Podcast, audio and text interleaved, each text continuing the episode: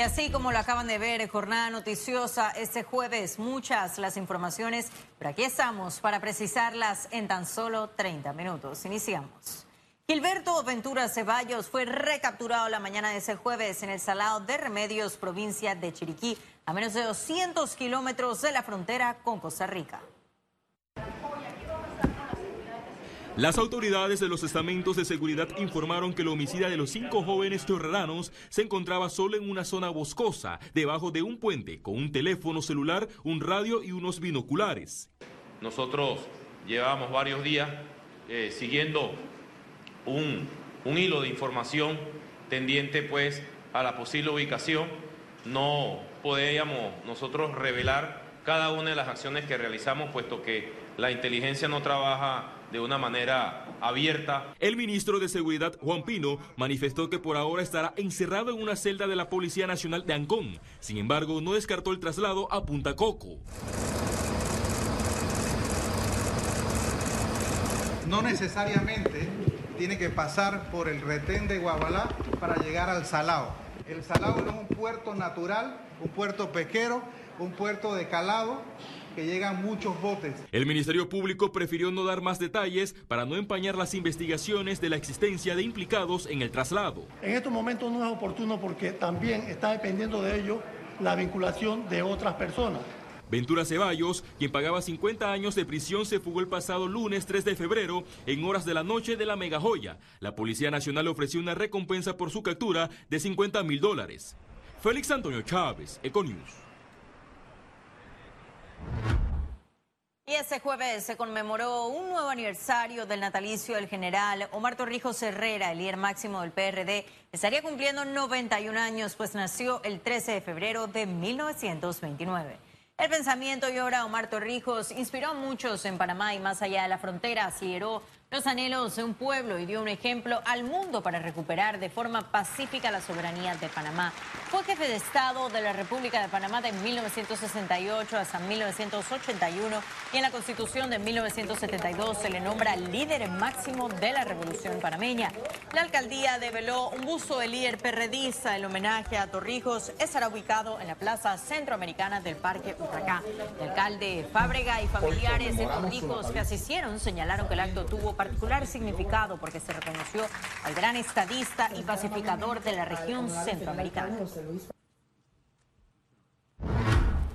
Los diputados cuestionaron a la Fundación Espacio Cívico por la plataforma de evaluación de desempeño en la Asamblea Nacional. Veamos.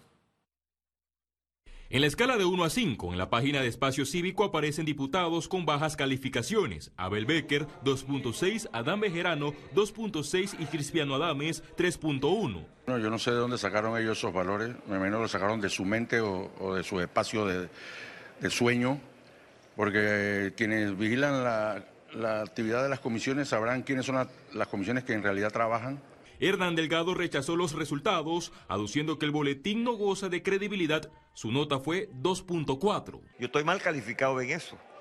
Y me ponen, y yo no, yo no he faltado una sola vez en la vida a la Asamblea Nacional. Yo tengo por norma, por encima de donde yo esté, mire dónde vengo yo hoy.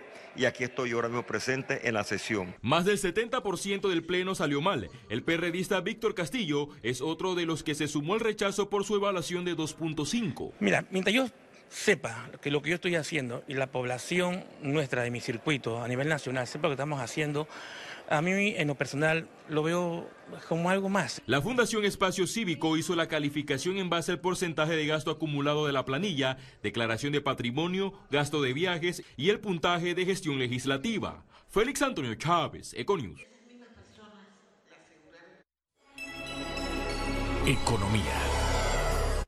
La línea 3 cruzará el canal a través de un túnel, así lo confirmaron el ministro de Obras Públicas y el director del Metro de Panamá. Aquí le detallamos.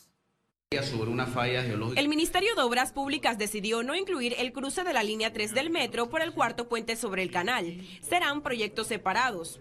Va a haber una disminución, va a ser una disminución eh, económica significativa en el proyecto del cuarto puente y bueno, en el proyecto eh, de la línea 3 pues habrá un aumento. Ahora esta línea atravesará el canal por un túnel.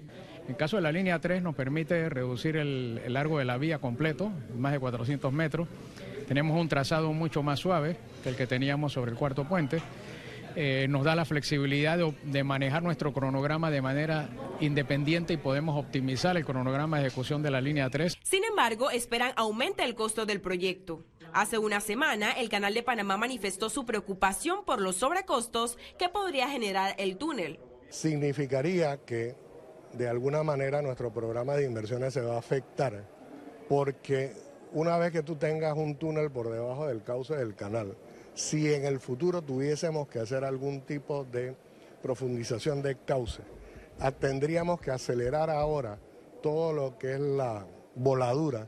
El metro aseguró que con organización no serán afectados. le hemos pedido a la, a la ACP que haga el análisis a ver si requieren hacer voladuras sobre un tramo muy pequeño donde cruza el túnel para ver si es preferible hacer esas voladuras ahora y no posteriormente con el túnel ahí abajo. Autoridades esperan que la ejecución del cuarto puente inicie en marzo y la línea 3 en seis meses. Ciara Morris, Econews. La Unión Europea volvió a incluir a Panamá en su lista negra de paraísos fiscales. Esto sucedió a menos de un año de que sus 27 estados sacaran al istmo de su lista discriminatoria. Los ministros de Finanzas de la Unión Europea confirmarán esa y otras inclusiones en Bruselas el próximo martes. Por su parte, Panamá continúa trabajando para salir de este tipo de listas y no volver a entrar. Permanentemente en la presidencia tenemos en, un equipo formado de diferentes actores para hacer eso, para cumplir con esos esfuerzos y como el presidente Cortizo ha mencionado, la idea es no solamente salir de las listas grises o las listas negras o las listas discriminatorias por salir, sino lo que queremos es que esto nunca vuelva a suceder. Para eso necesitamos no solamente leyes, sino efectividad de la ley, es decir, que esas leyes sean verdaderamente aplicadas. Panamá rompió récord en exportación de piña, envió 18 mil kilos de esa fruta tropical a Europa. El Istmo trabaja en incrementar la exportación de sus productos agrícolas y esto empieza a reflejarse con la piña. Se trata de un rubro cosechado en Panamá y altamente cotizado en Europa por su sabor dulce y condición ready to eat o listo para comer. Pero en la madrugada de este miércoles un hecho sin precedentes ocurrió.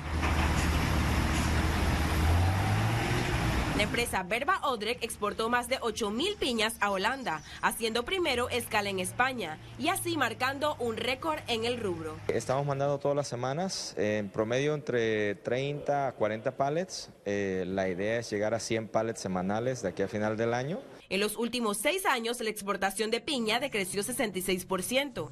Esperan que la tendencia cambie en 2020. Yo espero que incrementemos, porque llevamos ya 10 años de caída dramática de la exportación de piña. Desde el año 2008 se exportaron 67 millones de kilos de Panamá, ahora estamos en 22 millones de kilos, 67% menos. Eh, ha sido, mucha gente se salió del negocio. Eh, yo espero que motive a otras personas a regresar al negocio, eh, continúe, continuemos recibiendo el apoyo del gobierno, que es muy importante. En 2019, Panamá exportó 300 mil kilos de piña al viejo continente. Ciara Morris, Econews. Naturgy inauguró dos nuevas subestaciones y una línea de alta tensión en la chorrera. Se trata de las subestaciones blindadas El Torno y Chorreras. Según ingenieros, el proyecto mejorará la capacidad y calidad del suministro eléctrico de ese distrito. Además, contribuirá a solucionar las fluctuaciones de energía de la provincia. Esperan que esa obra, con inversión de 25.5 millones de dólares, beneficie a 75 mil clientes. Ahora sí, vamos a conocer un resumen de la jornada bursátil de ese jueves 13 de febrero. Adelante. El Dow Jones cotizó en 29.423 con 31 puntos, disminuye 0.43%. El IBEX 35 se situó en 9.909 con 80 puntos, desciende 0.31%, mientras que la Bolsa de Valores de Panamá cerró en 455 con 75 puntos, baja 0.48%. Ahora veamos en detalle el volumen negociado en la Bolsa de Valores de Panamá.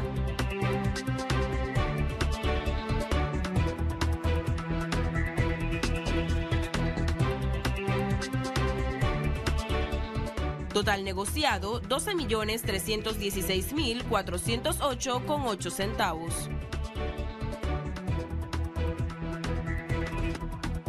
Y en breve estaremos de regreso con notas internacionales. Pero recuerde, si no tiene oportunidad de vernos en pantalla, puede hacerlo en vivo desde su celular a través de una aplicación destinada a su comodidad y es cable onda go. Descárguela y listo.